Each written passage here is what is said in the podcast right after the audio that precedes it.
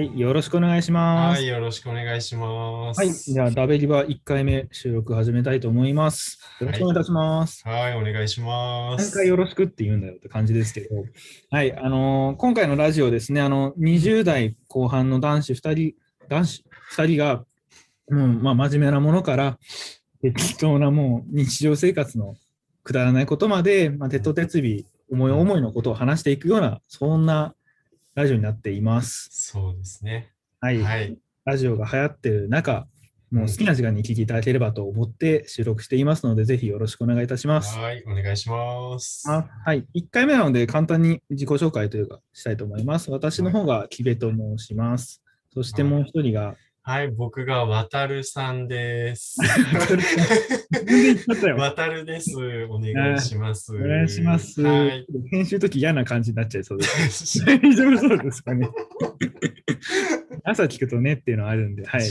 ぐだぐだ喋りましたけど、1回目ということで早速やっていきたいと思います。はい、お願いしまとす。1回目、まあ、このテーマ何にしようかなってなった時に、もう2月3月となったら、渡るさんなんか何を浮かべますかまあ、いろいろとあると思い2ます。月、3月、やっぱ、こう、別れとか、ちょっとやっぱ卒業式とか、ちょっとそういうのもあるじゃないですか。そうですね。だから、そういう別れとか、そういう季節なのかななんて感じますけどね。そうですね。めちゃめちゃ誘導感出ましたけど、端的に今回1回目としては、うん、うん。はいあの映画企画をしたいと思います。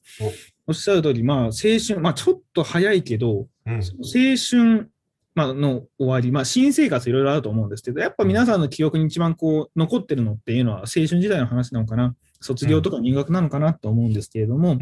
そういう僕たちなりに感じる、この時期だからこその青春うん。を定義し直したいと思います。よっ。そのために、あよよろしくお願いします。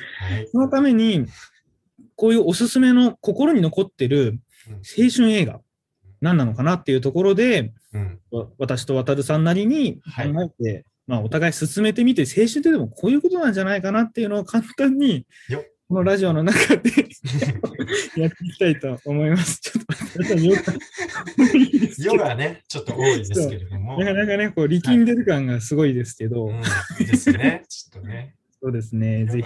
はい。早速ですけど、はい。じゃあ、はまず、お互いのちょっと映画をおすすめしたいものを話していきたいと思います。じゃあ、ちょっと私の方から言ってもいいですかね？お願いします。はい、えっとですね、これ、Amazon プライムの方で見れた、今見れなかったるかな？わかんないんですけど、うん。スティーブン・チョボスキーっていう監督のウォールフラワーっていう、映画になります。で、これ自体、あの、もう、もともとその、そのチョボスキーさんが自身で、こう、まあ、全部脚本、じゃあ監督から、まあ、そういう原稿を書くとこまではやられてて、えっ、と、撮影されたもので、まあ、有名なところで言うと、あの、エマ・ワトソンさんが出られてる映画になります。うん。で、まあ、簡単にあらすじを話してしまうと、うん。えっと、その、主人公の男の子が、まあちょっとよくある冴えない感じの男の子なんですけど、その子が、こう、えっと、学年で進学した後に、エマ・ワトソンと、まあその義理の、確か兄弟になるはずなんですけど、うんうん。の子と友達になっていく中で、まあ自分がこう、どんどんこう、開花していって、こう、青春を楽しめるようになっていったっていうような感じの話にはなります。へー。で、結構まあ、王道な感じなのかなと思うんですけど、意外と、結構こう、まあ、ネタバレなのであんまり言わないですよ。うん。こう、青春の悩みというか、うん。まあ、今の時代だからこその悩みがボンとこう大きいのが一人ずつこうあって、うん。でそれをこう見つめて戦ってどうしようっていう葛藤する姿がすごい印象的な映画なんですね。割と終わり方とかもすっきりするかって言ったら、まあ、そう来るかってニュートラルな感じでこうしぼんでいくんですけど、うんうん。その中で何が良かったかって、まあ、すごい悩まれるというか、うん。悩みを抱えるって皆さんあるんですけど、ね。そういうところがね、あっうん。たし、で、そもそもやっぱいろんなクラスにいる人とか、まあ、隣の芝は多いじゃないですけど、うん。すごい他の方のこう姿とかって羨ましくなる時ってあると思うんですけど、うんでも意外とそんなこと言いながらも、みんな何かしら悩みを持ってるんだよっていうようなうん映画でした。簡単に。なるほど。はい、すごい喋りましたけど。若者の悩みね。そうですね。悩み、やっぱありましたよね、渡田さんとかもね。ありますよ。やっぱいろいろね。学生時代とかいろいろあるじゃないですか。やっぱこう、ね そうですね。あんまり進路なりなんなり。うん。いや、でも本当にそうなんですよ。だからそういうところが、なんだろう、本当今まで、まあ、青春映画ってね、こう、きらびやかに終わったり、逆にこう、暗く終わるんですけど、うん。その中でも、両、暗と、なんていうんですか、明暗うんうん明るいところと暗いところを両方うまく映してる映画で、まあ、し結構、かっちり100分ぐらいだったかな。2時間ないぐらいで見れるので、うんうんうんすごい、スカうん、なんだろうな。まあでも、青春ってそういう感じなのかなって感じさせる映画と思ったら、やっぱこれなのだう。なんと思って、ね。今回当てさせてもらいました。えー、ぜひ。キベちゃん的には、あれなんだじゃあ、なんかこう、はい青春、若いって素晴らしいみたいな感じじゃなくて、ちょっとこう苦味があるというか、それの方がキベちゃんの青春像にこうしっくりくる感じなの。そうですね、青春、でもやっぱり悩みですね、僕の時とかっていうのは。まあ、みんなそうだと思うんですけど、特に一番自分がどうしたいかとかっていうのを考えた時期でした。うん。うん。もう部活だったりとか、進路だったりとか、本当にあらゆるところでもう隣の芝は多く見えるし、自分だけなんでこんなに悩んでんだろうっていうのを今思い返すとそうでもないんですよ。うんみんな悩んでたんですけど、やっぱり当時は自分にしか目が見えてなかったなっていうのはちょっとこの映画に重なるところはあったので、うんうんそう、青春ってそういう悩みなんだなっていう、なんかね、社会人の僕たちも今あるけど、そこを一番感じたかなっていう作品でした。なるほどね。やっぱりはい。引き出されるよね。こう青春映画見てるとね。こうあ自分の学生時代の記憶とかさ。いや、な本当そうなんの。うん。うんうんうん。そうなんです。だから、そういう引き出されるのの中でも、特段、まあでもこういうこと言うとね、なかなか あれですけど、そう、そういう皆さんのなんか一本って絶対あると思うんで、探してみてくださいという、終わりそうな感じですけど、なるほど。ひべちゃんのあのーフィルマークスを見たんですよ。そしたら、あの、エマ・ワトソンかわいいって ね、書いてあったんですけど。ダメじゃん。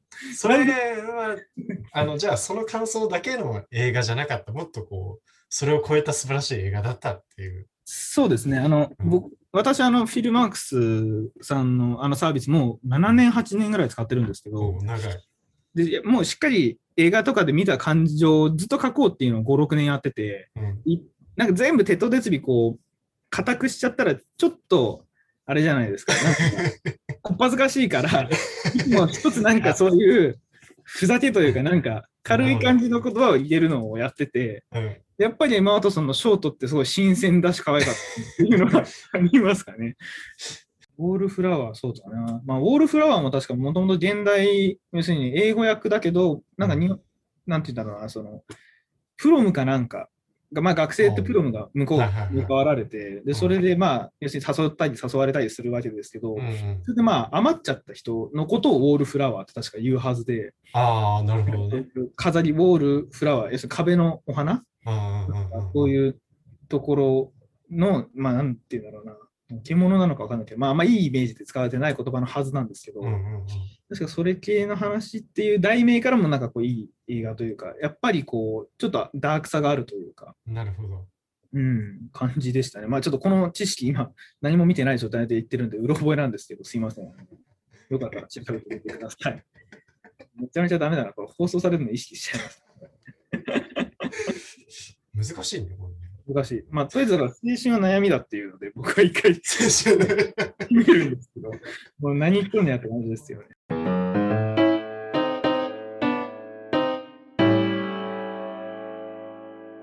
逆に渡るさんからしたら、この印象的な青春映画っていうのは、はい。どんなものになるんでしょうかね？えーっとですね、二つあって、お一二つつが、ちはやふる。おー、はいはいはいあはの競技カルタのい。はいはいは青春映画ですね。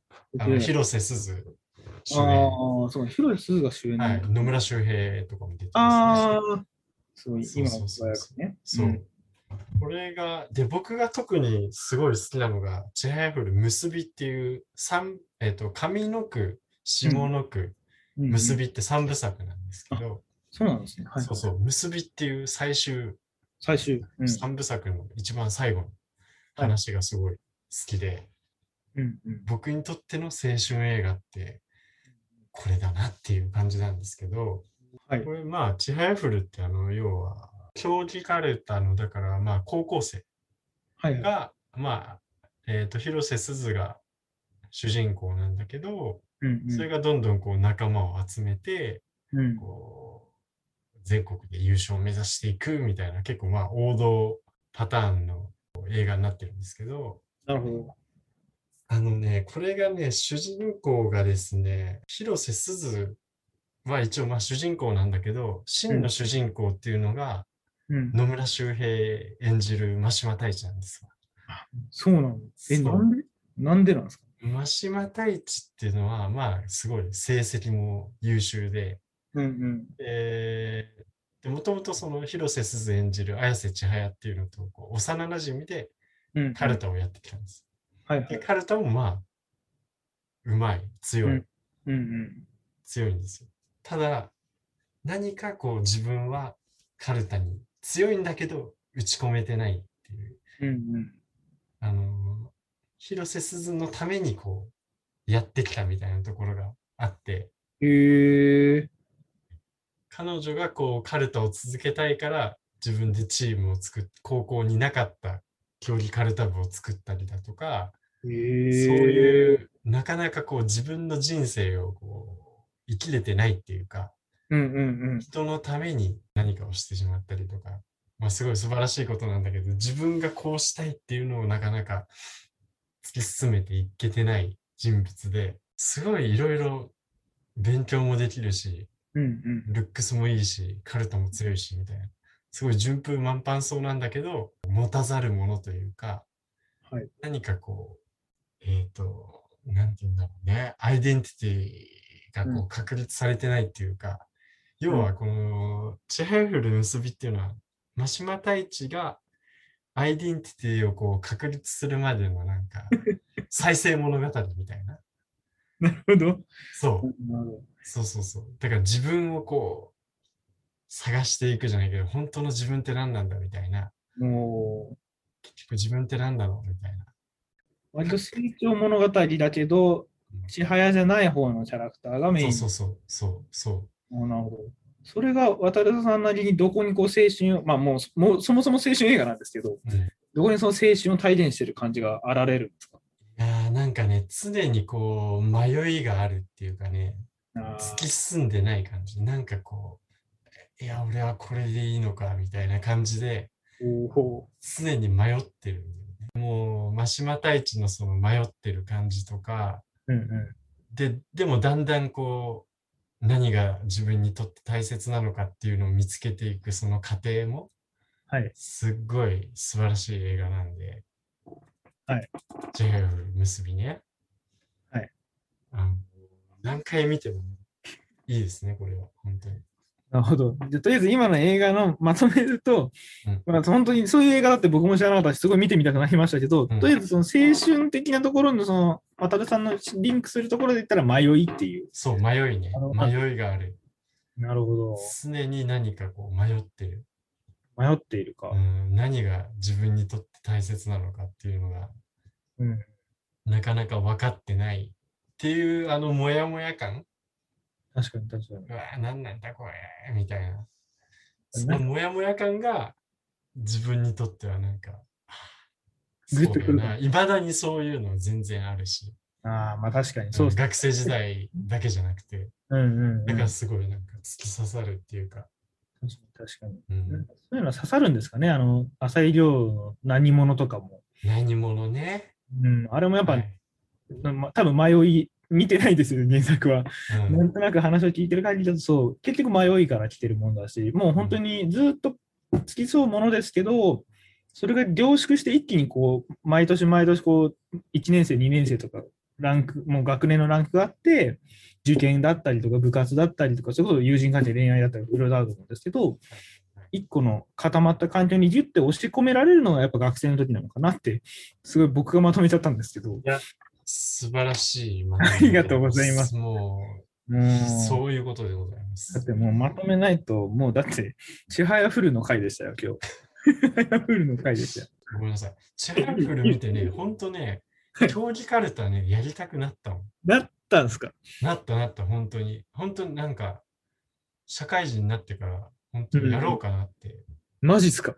うん、まあ、やろうかなで止まっちゃうとこがちょっとあれなんだけど。ああ、いやいや、まあ、思いが大事。いやいやいや、思い、そう、それぐらいなんか、突き動かされる映画だった。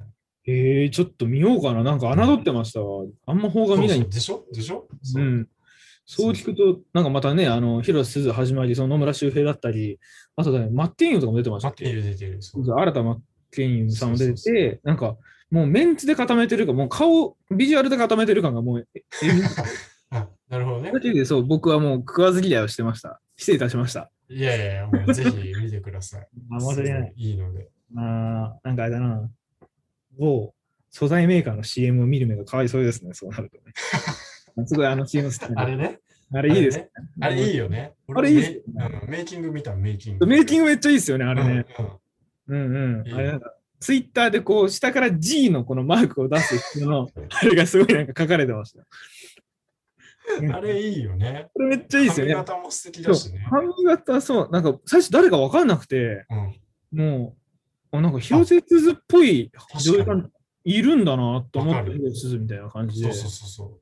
そうよかったよね。まあ、よかったよかった。っていう、全然話方向違うとこ行ったんですけど。いや、それ、もう青春じゃないやっぱ。あ、そっか。うんうんあ、そっかって。僕、肯定癖があるんで、なんか、あれなんですね。え？とかっていうのになんか、とりあえずアクセル踏んじゃうんで。え、それどういうことですか？あ、ごめん。あの、あの、てごめん。適当だったわ。あまあ、でも青春は脱線だみたいな。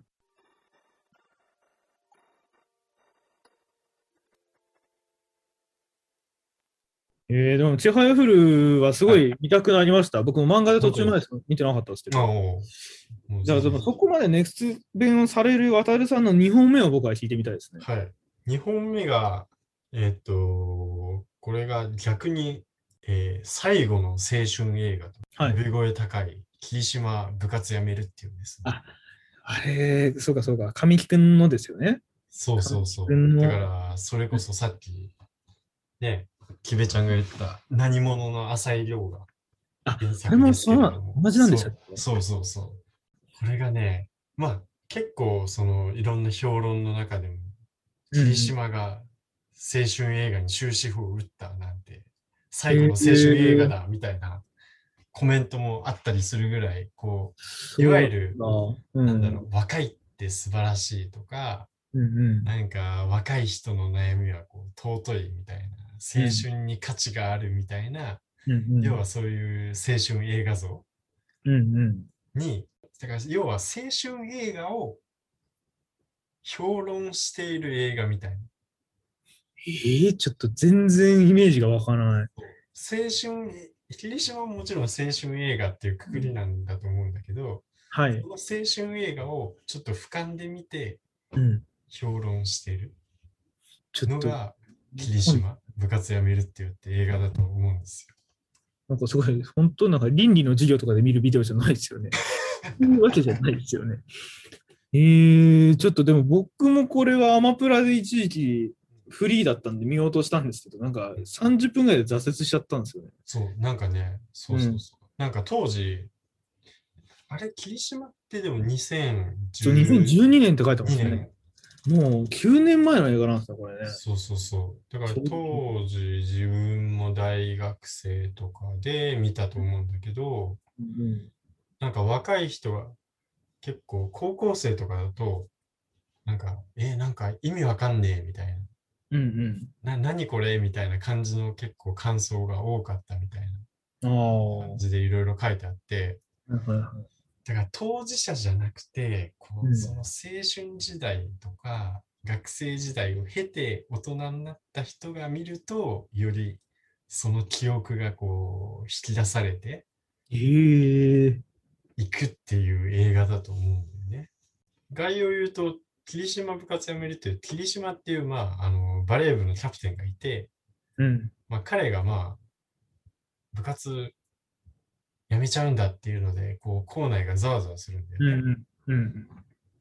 で、いろいろまあバレー部の連中だったりとか、クラスの連中だったりとかがこうわたわたする中で、はいはい。でも主人公の映画部の前田っていう神木くんだよね。神木くんとかのそうか、そうか。あの連中だけはうんうバタバタしないで、なんか自分たちのやりたいことを映画撮ろうぜみたいな、ゾンビ映画撮ろうぜみたいな感じで、そういうのなんだ。そうな、なんであいつらなんかバタバタしてんだよみたいな感じで突き進んでいくんだよね。なんかそうなんですよ。これ、最初映画をそう知ったときに、僕、霧島がずっと神木くんだと思ってて、だよね。違うんだよねってとこから入って、何それっていう、もうなって、ダラダラってこう、もう見なくなっちゃったんですけどき霧。島出てこないし。うん霧島出てこないって、もうネタバレしちゃったけど、霧島出てこないらしいですよね。僕も見てないけど、その話は聞きました、聞きました。そうそうそう。だかへら、ー霧島っていうのが、うんうん。まあ、よくあるのは、なんか霧島イコールキリストみたいな、えいうー、評論あるんですよ。だから要はなんんかこう、信仰の対象じゃないけど、みんながこう、崇めるというか、すげえみたいな。うーんみんなにこう、敬愛されてる、崇拝されてるような存在として霧島がいたんだけど、はい。じゃあそれ、彼がいなくなった時に、じゃあみんなどうなっちゃうんだろうっていうのを、うんうん。その人間の変化みたいなのを、結構浅井亮はそういうところをなんか描きたかったみたいな。人間の内面的な話そうそうそうそう。なんかそういう、いわゆる浅井亮の言葉で言うと、世界地図の中心がう。うん。変わった時に、その人間っていうのはどういうふうに行動したりとか変化したりするんだろうみたいな、そういう瞬間をうん、描きたかったみたいな。えーそうだから霧島っていうのが世界地図の中心で、うんうん。それが、だから地図って、今ね、我々だったら日本が中心の地図見るじゃん。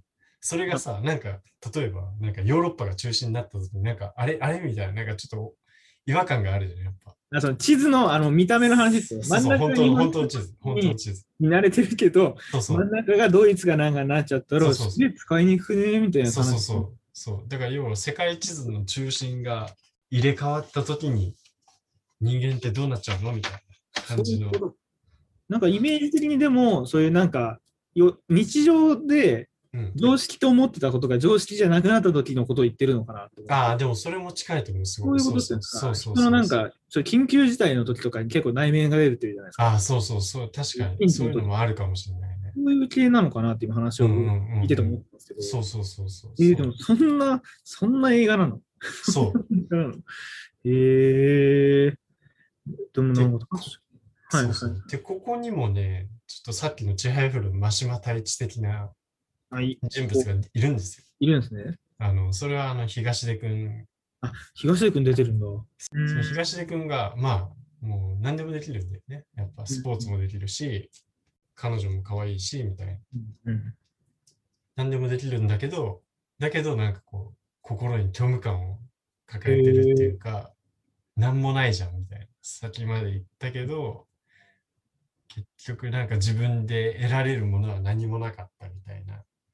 そんな話なんだ。なんかあれを思い出しましたよ。あの、すみません、あの僕が口で出しちゃったんですいいよ、いいよ、どうぞどうぞ。なんだっけな、最後に叶えたい10の、なんだっけな、うんモーガン・フリーマンが出てる、あー、なんだっけ、それ。なんだっけな。そう、その映画ってもうすごい有名で、もう何回もやってるし、うん、僕も3、4回見てる映画ですけど、うん。あれって、まあ、要するにその最後、余命数ヶ月みたいになったあ、要するにはいはいはい。2人、ねあのすごい金持ちの人と、うんえっと、もう、お金はないけど、すごい愛に恵まれたっていう、まあ、モーガン・フリーマンの演じるうん、側が、旅に出て、うん。そう、最高の人生の見つけ方が。はいはいはいはい。で、そう、で、最後、まあ、先、こう、す人生の素敵なかけらを最後死ぬ前に探していくっていう映画で、うん、これがでも結構そういう感じっぽい瞬間が今の話で言うとあって、うんうんうんジャック・ニコルソンの方が、あ、ニコルス、そうそう。要するに全部手に入れたんだけど、うん、最後、やっぱ幸せにちょっとなれないというか、うん。なんか、モーガン・フリーマンがいいなって思う瞬間があるんですよねっていうシーンがあって、結構それは印象的なんですけど、うん、うん、だから、こうなんていうんですかね、こうパーフェクトパーソンがやっぱりいないという感うん。じ。そうねや。ばいまとめそうだな。そう、なんか今それを思い出しました。なんかね、だからそれで言うと、モーガン・フリーマン側は、うん、あのーその映画部の前田君、神木君なんですよ。うん、うん、うん。神木君、最後の最後のシーンで、うん、うん。まあ、ちゃう？ネタバレ？言っちゃう？大丈夫？なのネタバレいやわかんないけど、要は、うん、あのー本来だったら学校の中では東出くんは上？上の存在というか、まあ、あの、カースクールカースト上の方上位にいて、まあ神木くん映画部うん。はなかなか目立たないし、なんか体育でもなんかボール転がってきてもなんか空振りしちゃうし、みたいな、ちょっとダサいし、みたいな感じで会にいるわけです。うんうだけど、そのラストシーンで逆転するわけ。ん。うん、ラストシーンで逆転するの？東出くんは彼のことを、前田くんのことをすごい羨ましいというか、あうんの他の人に比べて、あうんなんかいろんなこと彼女もいるし、なんか運動もある程度のとこまで行ったし、勉強もある程度のとこまで行ったし、うん。映画だとそんなこう具体的には書かれてないんだけど、うん。なんかもう先が全部見えちゃって、うん先が見えちゃったからかこそのなんかこう、自分にはないもの。ないものを持ってて、もう泣いちゃうぐらいな感じなんですよ。そんな、展開があるんだ。そう前田君っていうのはなんか何もこう気にせず映画作りっていうか映画撮ることに打ち込んでるわけね、やっぱ。うんうん。ただなんかあの賞が撮りたいとか、うん。あのすごい映画監督になりたいとかそういうのじゃなくて、ただ好きだから映画を撮り続けてるっていう何か打算的なものじゃなくてうんうん。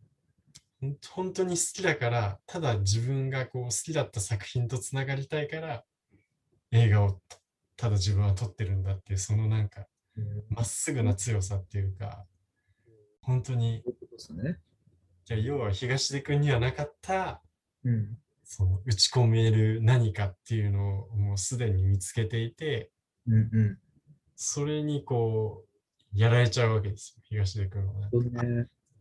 彼も、東出君もその持たざるものなんですよ。あの、チェハヤフの。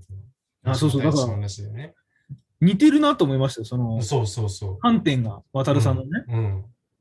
なんかこう、なんかあるんだろうね、その持たざるものっていうか、なんか一見なんか別に全然揃っててうん何不自由ないじゃんみたいなうんうん感じに見える人物が、でもそれだからこそなんか抱えてる苦悩っていうか、迷いがあるっていう感じにすごいなんか引きつけられちゃうね、自分は。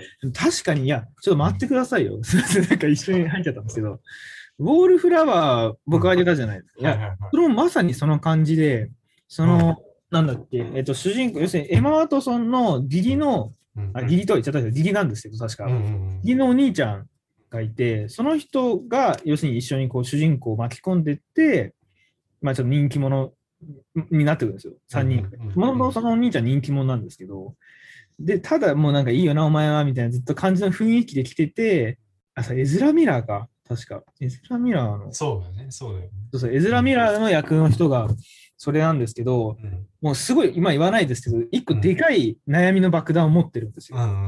それが誰にも言えない。もう人気者がゆえに、もうヘラヘラしてるし、うん。でも頭も確か良かったし、うんうんそういう中で誰にも言えないで、唯一確か言えたのが主人公だったはず。うんうんプロ覚えですいませんけど、こういうのがやっぱあってそう、でもそういう瞬間にグッとこう来たのを今でもやっぱ覚えてて、その瞬間がシーンで出てくるんですけどう、んそういうのが、そう、今の渡るさんの話を聞いて今思い出しましたよ。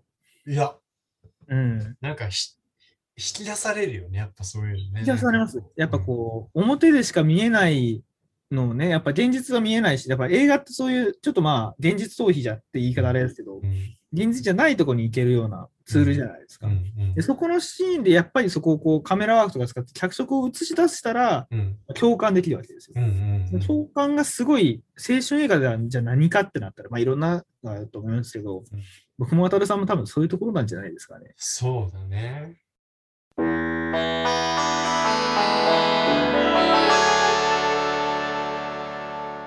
なんだろう、どうまとめる、別にまとめる気はあんまりないんですけど、いや、キベちゃんすごいよ。さっきからまとめたがってんじゃん。まとめたがってますよね。だってもう当初の予定の倍取ってるもんだって俺。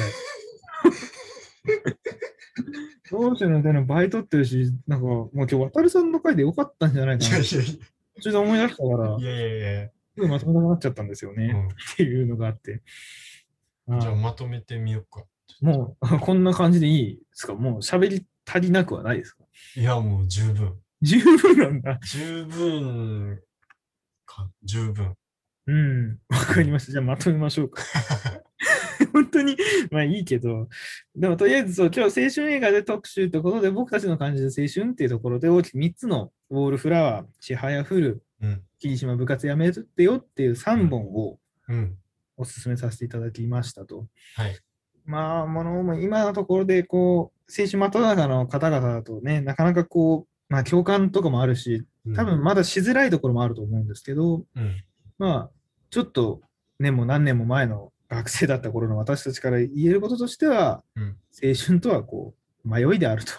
およっ もう一回言えます ?BGM。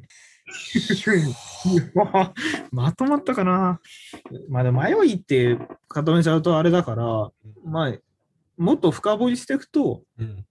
みんな迷ってるよっていうことですかね。そうね。クラスのま人気者、足が一番速い子も悩んでるし、うん。隅っこにいる、ちょっと、まあ、あんまり目立たない子も、うんもちろん悩みがあると。うん。みんな、人糞マパのものはないんだよっていうのに気づけないけど、その中でじゃあ自分って何なんだろうねっていうのに向き合える時間が青春なのかなとそうですね。確かに。ね。まあ、はい社会人になっても全然自分がわかんないですよね。笑い事じゃねえって感じですよね。じゃねえってね。感じますよね。いやーでも本当にうん。そんな感じでしたね。でも青春、すごい、まあ、思い返しても楽しかったことが多いし、辛かったことも多いですけどね。うんうん。うんうん。そうね。いや、いろいろ、やっぱ、うん、そうね。そうです迷ね。い。でも、迷いっていうと、もう、今の方が深い感じする むしろ学生時代。最初じゃないですか。最初の壁。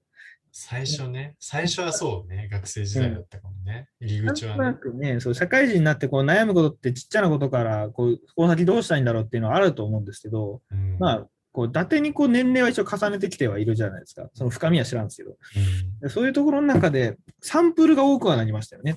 ああ、そうっていう意ね。味で、そう若干悩みの方向は同じでも、うん思うこととか対応することっていうのは、うんまあ、やっぱり変わってきてるなっていうのはうん実感しますし、そう,、いうのにまだ全然サンプルもないような中で、うんとりあえず周りと自分とっていうのがある中で、うんねいろいろとみ最初に見つめる機会っていうのを学生、うん学生生活まあ主にその高校、思春期ぐらいから卒業大学ぐらいまでなのかなと思いますけど、はい。ね、いろいろとあるところなので、はい。ちょっとまたこういう映画特集っていうところで、まあ私たちはお二人とも映画がすごい好きなところではあるので、そうですね。私なりにこういろいろと季節柄、イベント柄、季節柄、いろんなこと絡めてちょっと映画っていうのをその時期に合わせたものでチョイスしていきたいなと思うので、まあそれ以外の企画も話しながら、はい。ぜひ使ってもらえればいいかなと思います。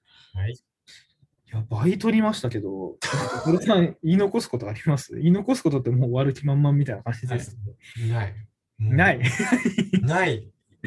ないでしょう。あんな喋ったらないでしょ。ないないない。ないよねないよね。ないですよ。いや、わかりました。ちょっと引き続きまたね、僕個人的に渡辺さんのおすすめももちろん聞きたいですし、うんうん。なんかあんま邦画とかを見る機会が少ないので、そうね。確かに。邦画好きなんで。いや、ぜひぜひ、ちょっとそういう観点、まあ私も洋画、ホラー以外を中心に見る、ホラー以外を全部見るので、基本的に。